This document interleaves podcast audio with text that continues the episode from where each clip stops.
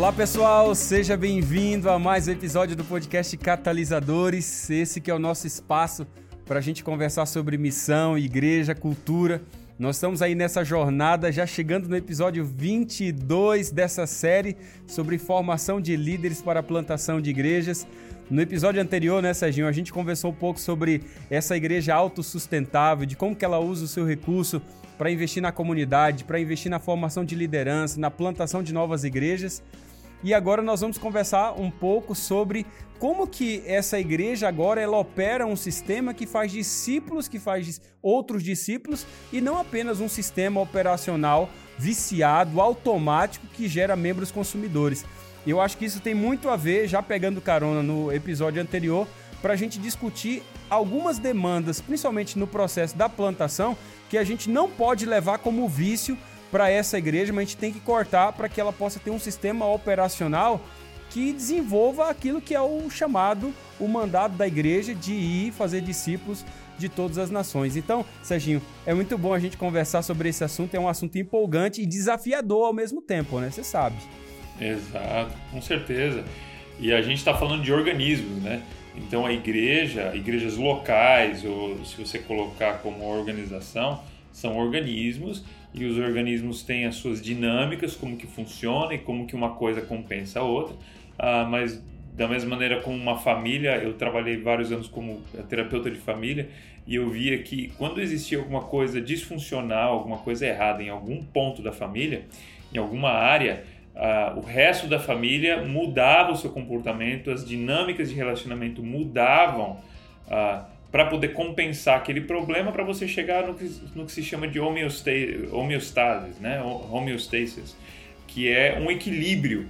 Então, uh, o que acontece na igreja que às vezes não é legal, que é, não leva à missão, nesse sentido que a gente está falando, muitas vezes é inconsciente. Uh, são desequilíbrios, são coisas que aconteceram às vezes na história da igreja, por isso que às vezes é bom você traçar a história da igreja, ver como que começou. A maioria das igrejas são plantadas com foco de missão. Todas as igrejas que existem hoje já foram plantas, né? Então, é, quando você olha isso daí no começo, aquela igreja foi plantada com o intuito de plantar outras ou de, uh, de evangelizar aquela cidade, de se conectar na comunidade. E o que, que aconteceu para a igreja não existir? Não, não, não ter mais esse ímpeto.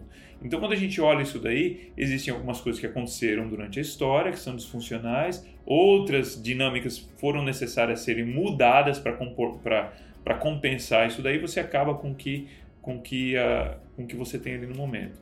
No contexto de uma planta nova, obviamente a gente quer que comece saudável, por isso que a gente fala num DNA saudável, para que você não precise mudar esse sistema operacional. Então, normalmente o sistema operacional, quando tem algum problema, é, ele volta para si mesmo, né? para sobrevivência. Né? Exatamente. Então, eu acho que muitas das nossas igrejas estão nesse modo aí de sobrevivência por um problema ou por outro, e a gente quer olhar aqui intencionalmente quais são esse, essas coisas inconscientes que a gente geralmente não vê, para que a gente possa se alertar, mudar, consertar, para ir numa direção saudável uh, de não de um sistema operacional automático, né?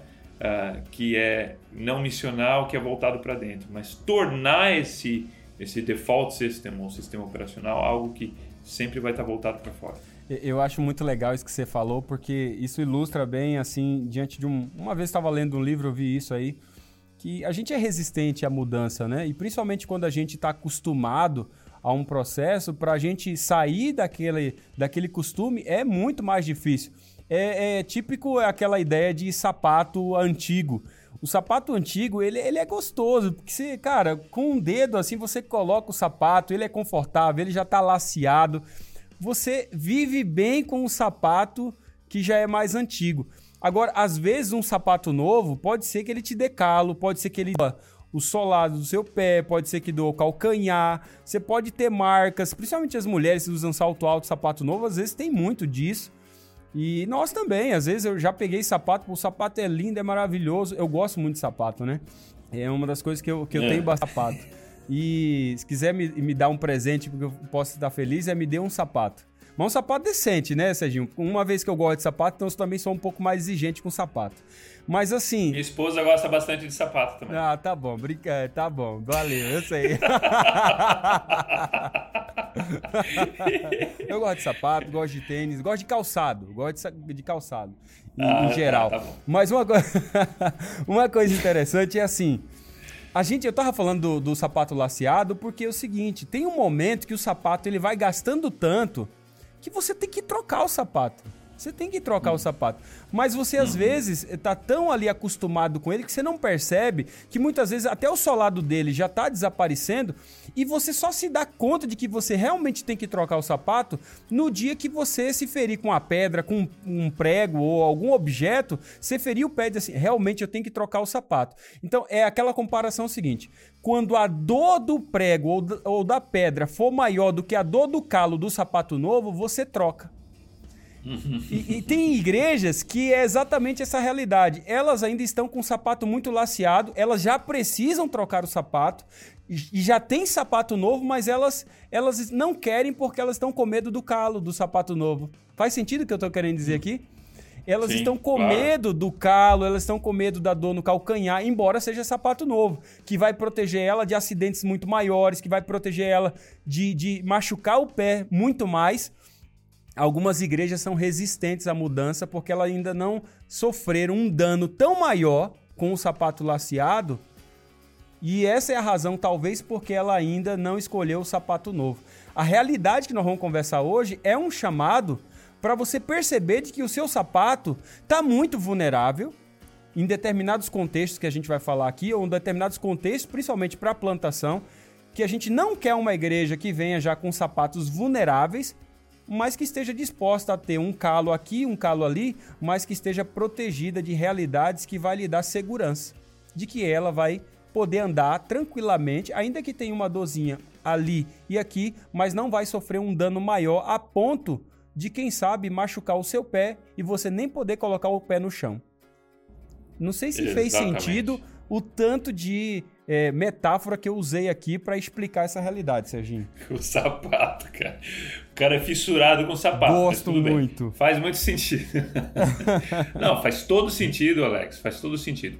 Olha só que interessante, cara. É, o nome do projeto que a gente está é, fazendo aqui é, é, chama Mission Unusual.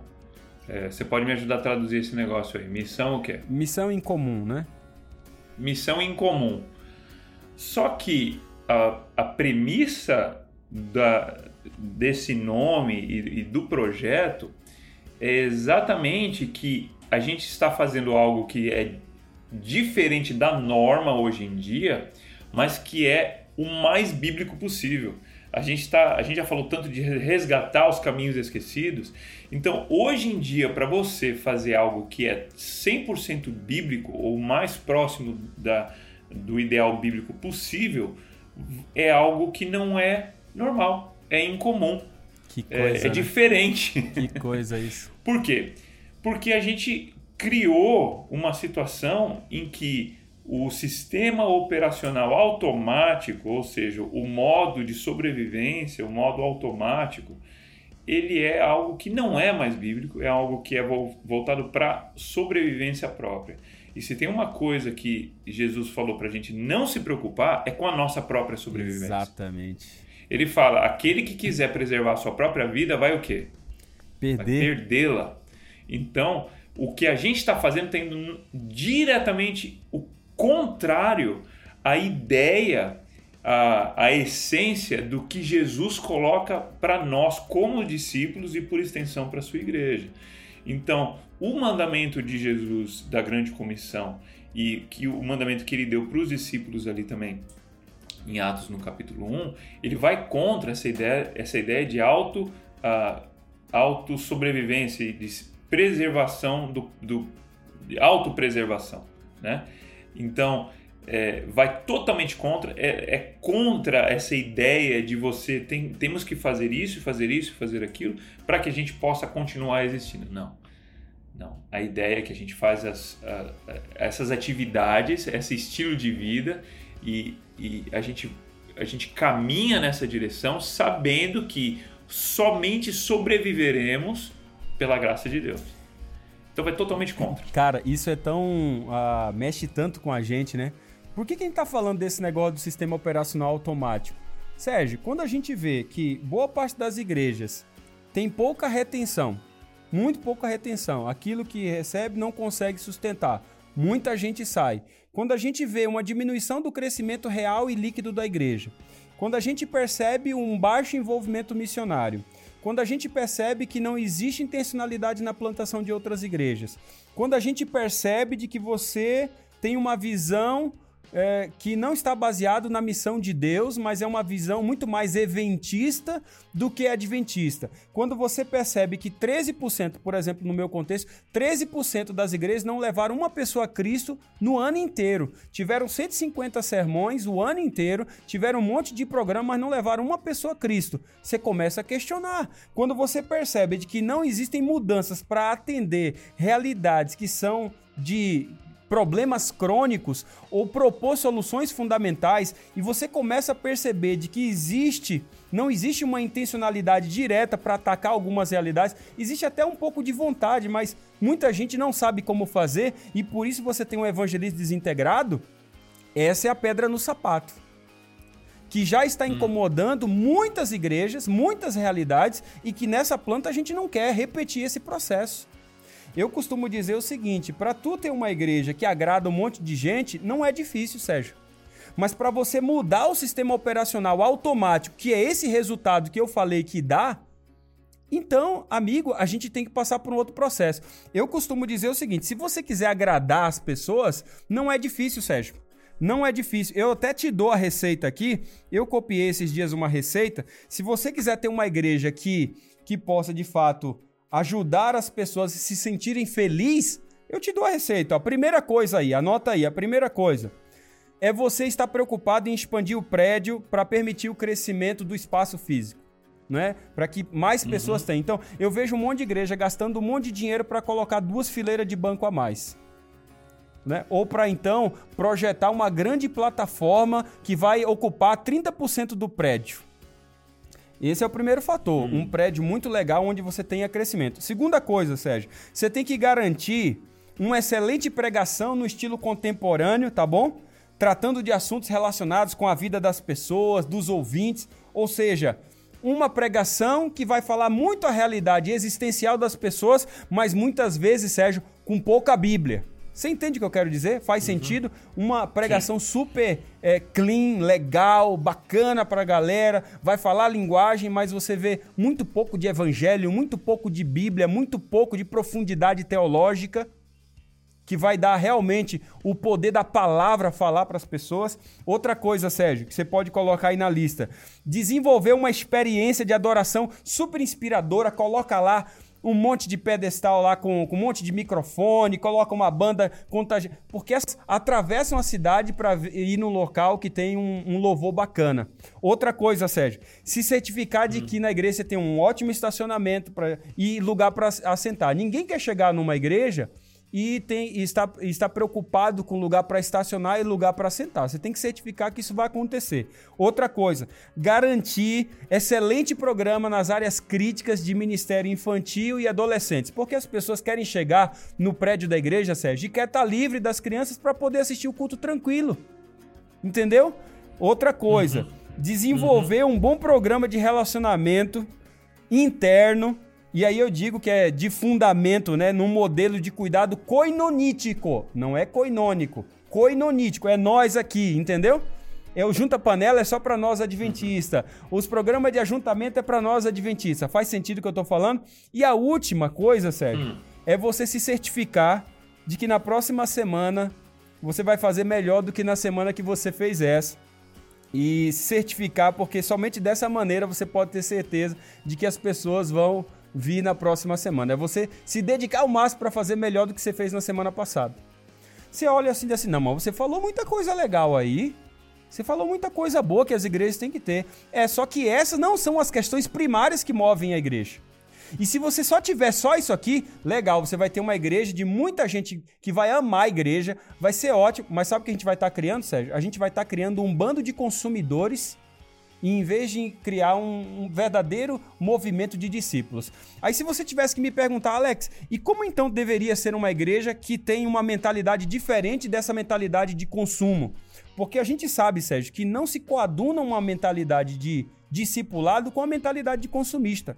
Então, uma igreja que tem essa mentalidade de um sistema operacional voltado para fazer discípulo, ela entende-se como uma igreja que é um movimento participativo na vida da cidade. Ou seja, muito mais preocupado com o prédio dela, está preocupado com aquilo que acontece na comunidade. Ela participa da vida da comunidade. Hum. Segunda coisa, os membros eles estão fazendo discípulos que fazem discípulos, eles conseguem responder aquela pergunta que a gente já falou tantas vezes aqui nos episódios, né? Quem é o seu próximo discípulo? Terceira coisa, Sérgio, os eles são edificados e treinados para serem discípulos e dentro dessa escalada de maturidade espiritual, dentro desse processo de crescimento espiritual, eles ajudam os membros inativos a se tornarem sacerdotes do verdadeiro chamado do sacerdócio de todos os crentes. Ou seja, existe uma preocupação com a maturidade espiritual uhum. dos crentes. Quarto lugar, Sérgio, os membros, eles têm um compromisso com a multiplicação de tudo. Não é só multiplicação de discípulos, é multiplicação de ministérios, multiplicação dos recursos, é multiplicação de líderes, é multiplicação de igrejas, multiplicação de pequenos grupos, como a gente já falou aqui. O foco é ser edificado para o ministério fora do templo. Os membros eles são educados em práticas espirituais, como estudo da palavra, oração, jejum, frequência aos cultos. E a igreja tem um plano de formação de líderes e plantação de igrejas. Você consegue ver a diferença, Sérgio, entre uma e outra? Uma focado no consumo e a outra focado na fabricação de discípulos que fazem discípulos, líderes que geram líderes e igrejas que plantam igrejas? É desse tipo de sistema que nós estamos falando. Eu engatei aqui a, a, a, a marcha aqui, fui longe aqui, viu, Serginho? Cara, não tem problema não. Faz todo sentido isso daí, Alex. É, você deu uma geral agora do negócio e eu, eu, vou tentar colocar um exemplo aqui de algo que me veio à mente agora. Nesse sábado, eu estou indo visitar uma planta de um, uh, de um dos líderes que faz, que faz parte do nosso time aqui do projeto uh, que a gente está fazendo. Tá?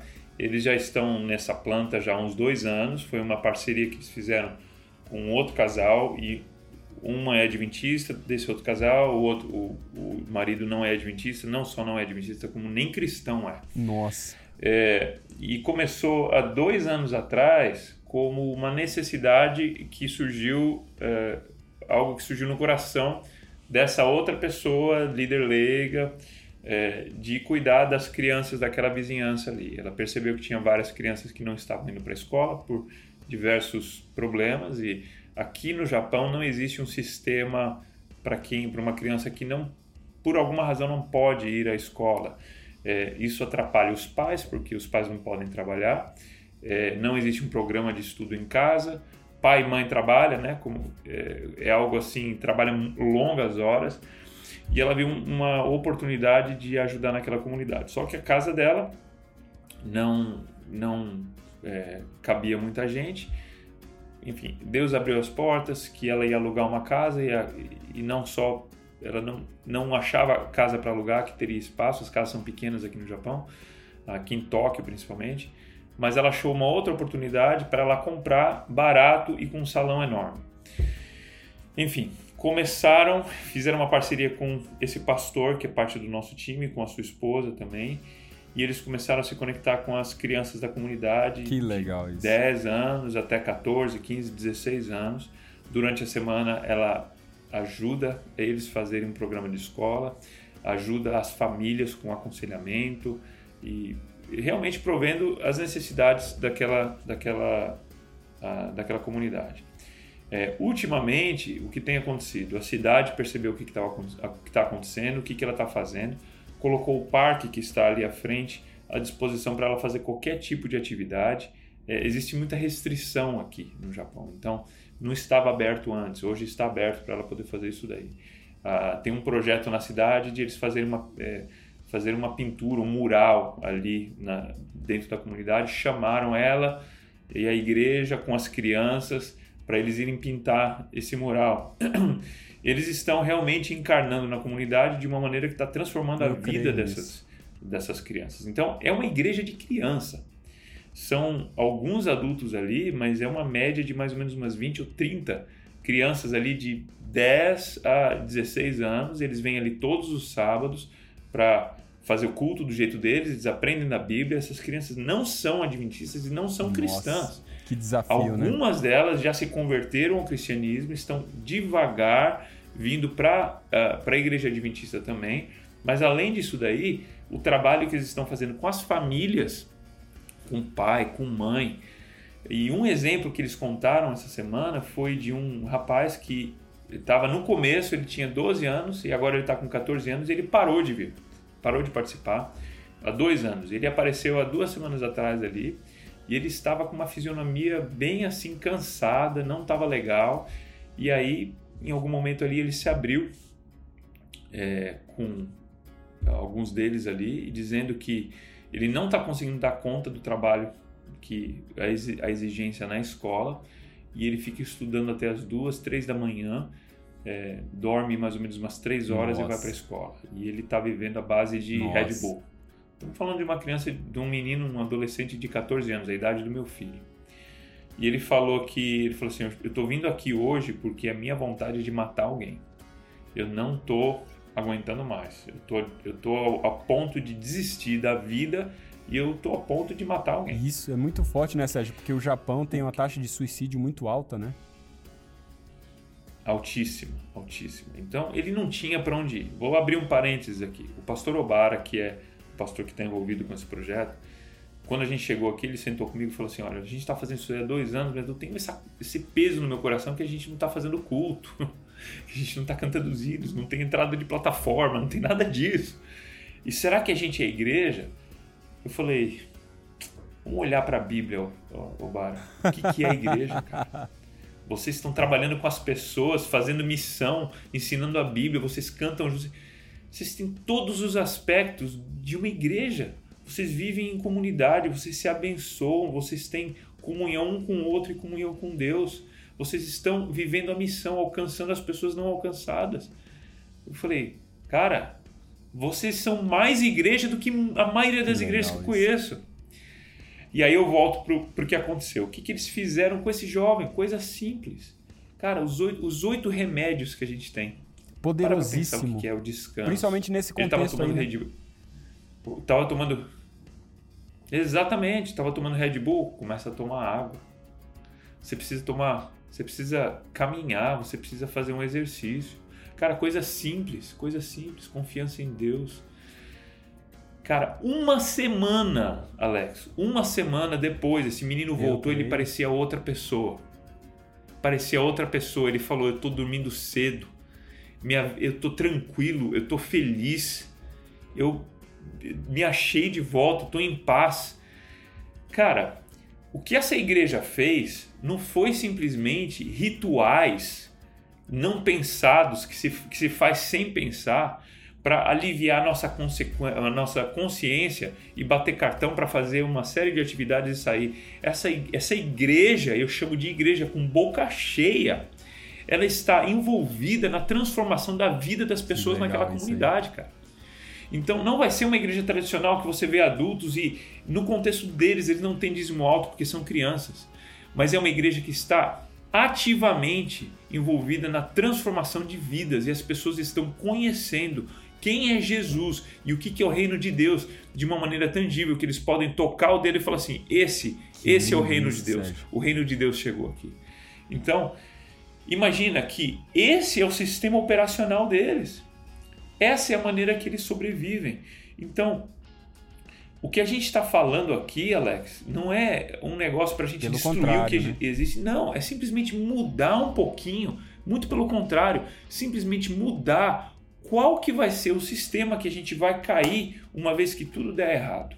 Esse é o sistema operacional. E hoje em dia, esse sistema que a gente cai, a gente decide o que vai fazer quando tudo dá errado, hoje em dia é voltado para dentro. E a gente simplesmente está falando, vamos voltar esse sistema Eu operacional. Eu creio nisso, Sérgio. É, e essa história que você está contando, é, ela é linda demais, ela é fantástica, porque, sabe, Sérgio, a galera vai estar tá ouvindo esse, esse, esse episódio aqui, eles não têm ideia do que é a realidade do Japão em termos de sincretismo, cosmovisão, realidade, dificuldade para alcançar uma pessoa, para ter acesso ao coração é uma vida inteira a respeito de uma cosmovisão própria. Então, assim, a galera uh, não tem ideia. Eu, assim como a gente vai conversando e a gente vai estudando sobre esse assunto, a gente vê, cara, só o Espírito Santo para fazer realmente um trabalho intenso na vida dessas pessoas. E quando a gente vê isso que você está falando, isso é profundo demais. Porque no nosso contexto, talvez latino-americano, a gente, a gente já nasceu num contexto onde a predominância é cristã, o acesso à Bíblia é real,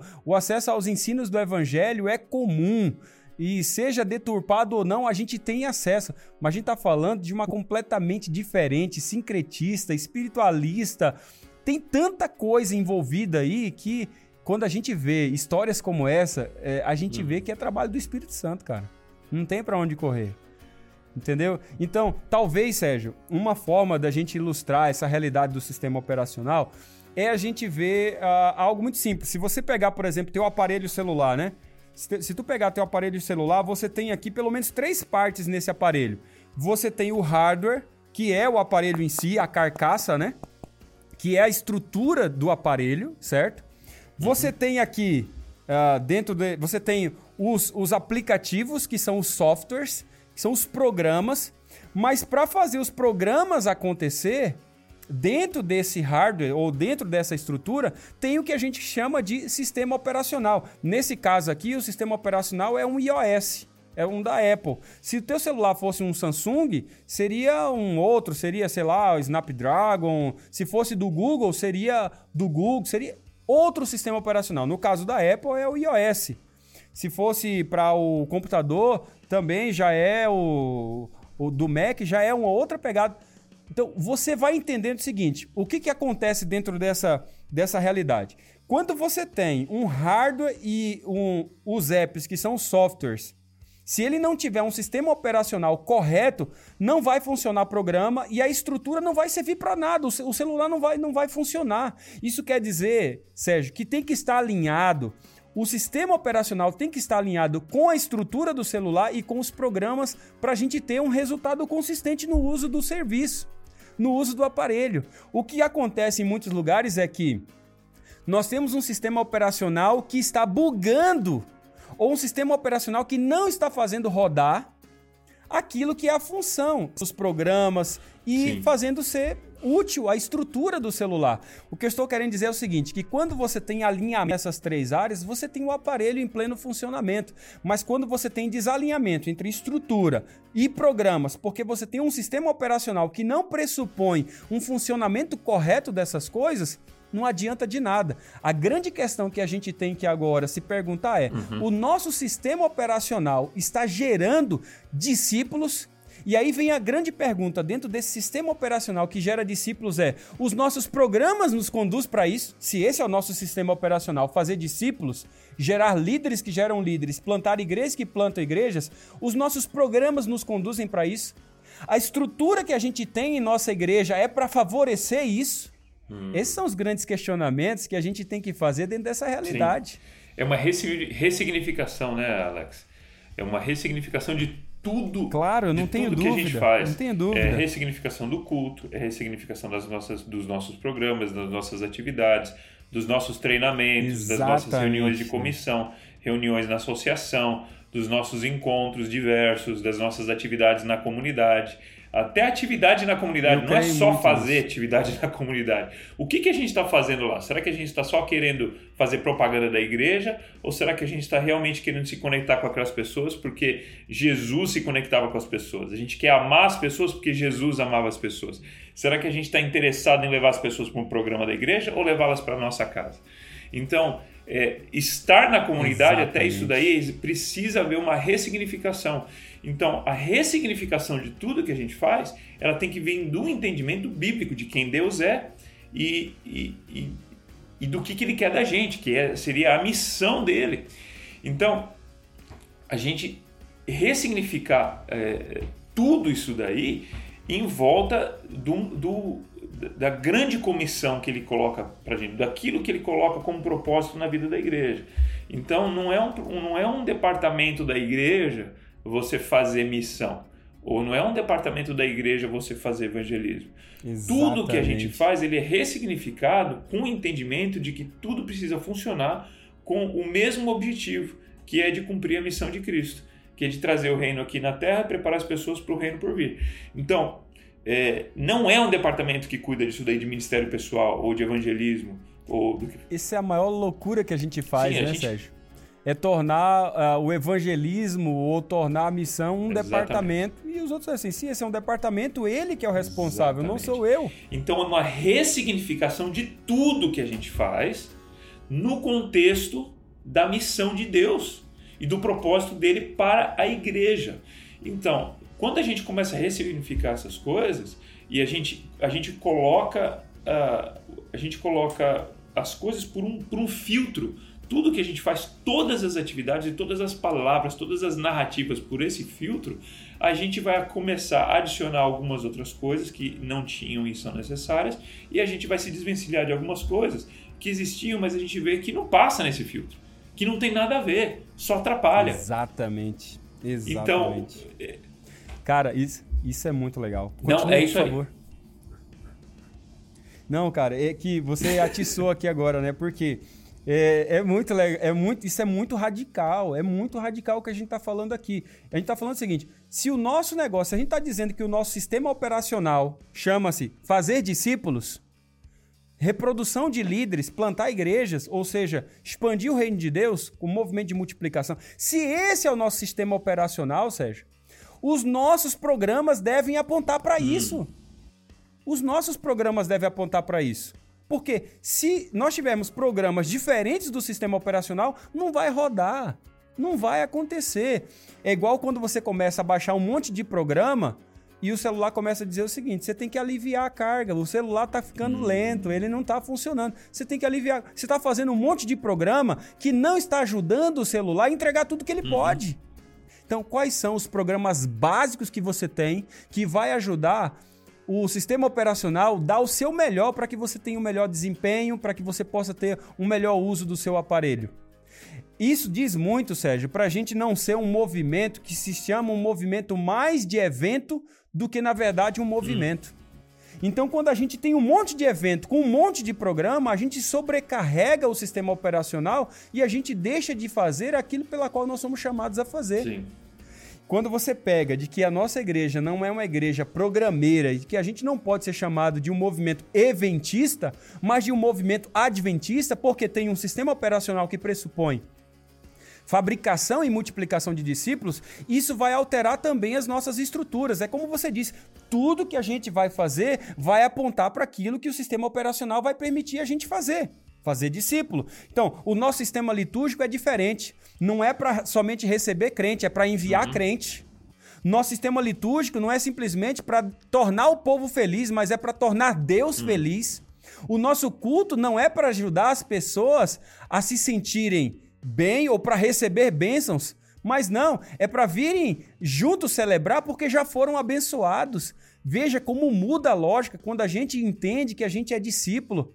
Até a maneira da gente construir prédio de igreja é diferente, Sérgio. A gente não constrói prédio de igreja só para fazer culto, a gente constrói prédio de igreja para servir a comunidade e para se relacionar com uma comunidade pactual. Isso quer dizer que a nossa igreja tem um espaço para a gente conversar, para a gente comer, para a gente socializar, para a gente estar tá junto. A igreja não é só nave, só para culto. Aliás, o espaço de culto também é multiuso. Isso choca Sim. muita gente. Por quê? Porque a maneira como você entende o sistema operacional ah, é para fazer discípulo, então a estrutura não pode ser subutilizada em apenas três cultos durante a semana de cinco horas semanais. Nenhum louco faz uma estrutura para utilizar cinco horas semanais. Isso, ninguém faz isso. Nenhum comerciante constrói um prédio, seja lá o que for, para utilizar cinco horas por semana é mau investimento. Mas quando a gente entende que o nosso sistema operacional é fazer discípulo, a gente utiliza, usa e abusa do prédio para fazer discípulo, para gerar mais líderes, para ver multiplicação do movimento. Os nossos materiais são diferentes quando a gente tem a ideia de fazer discípulo. Não é material para o crente simplesmente ser abençoado. Uhum não é material de papel couché só para nós, não, é material para a gente alcançar a comunidade, é material para a gente criar sim maturidade nos crentes, mas com o envolvimento para chegar lá na ponta.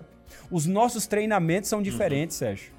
Com a mentalidade do sistema operacional, é treinamento para enviar pessoas e não para reter pessoas. Os nossos investimentos, como a gente já conversou no episódio anterior, aponta para a comunidade. Por quê? Porque é fazer discípulo.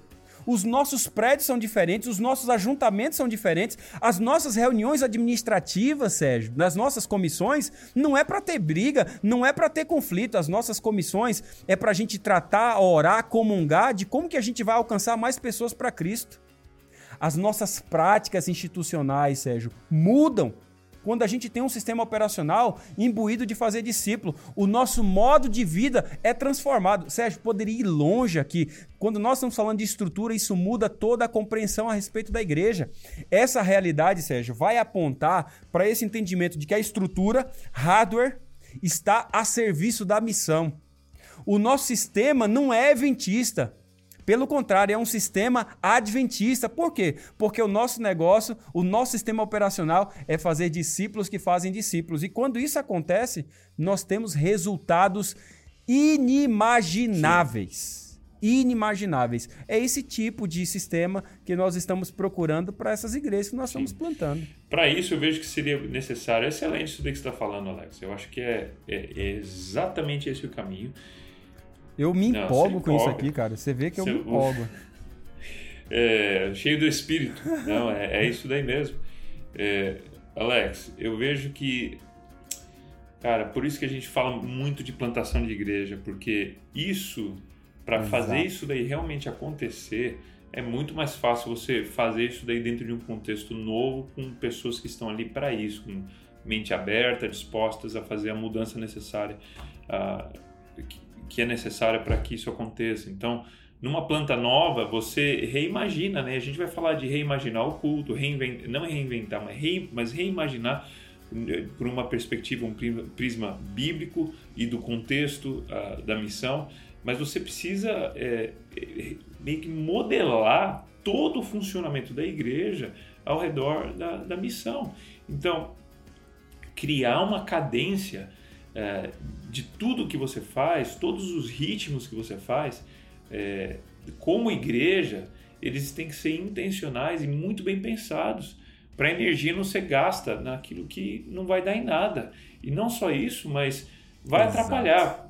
A narrativa, a maneira que a gente conversa já atrapalha. Quanto mais o comportamento da gente.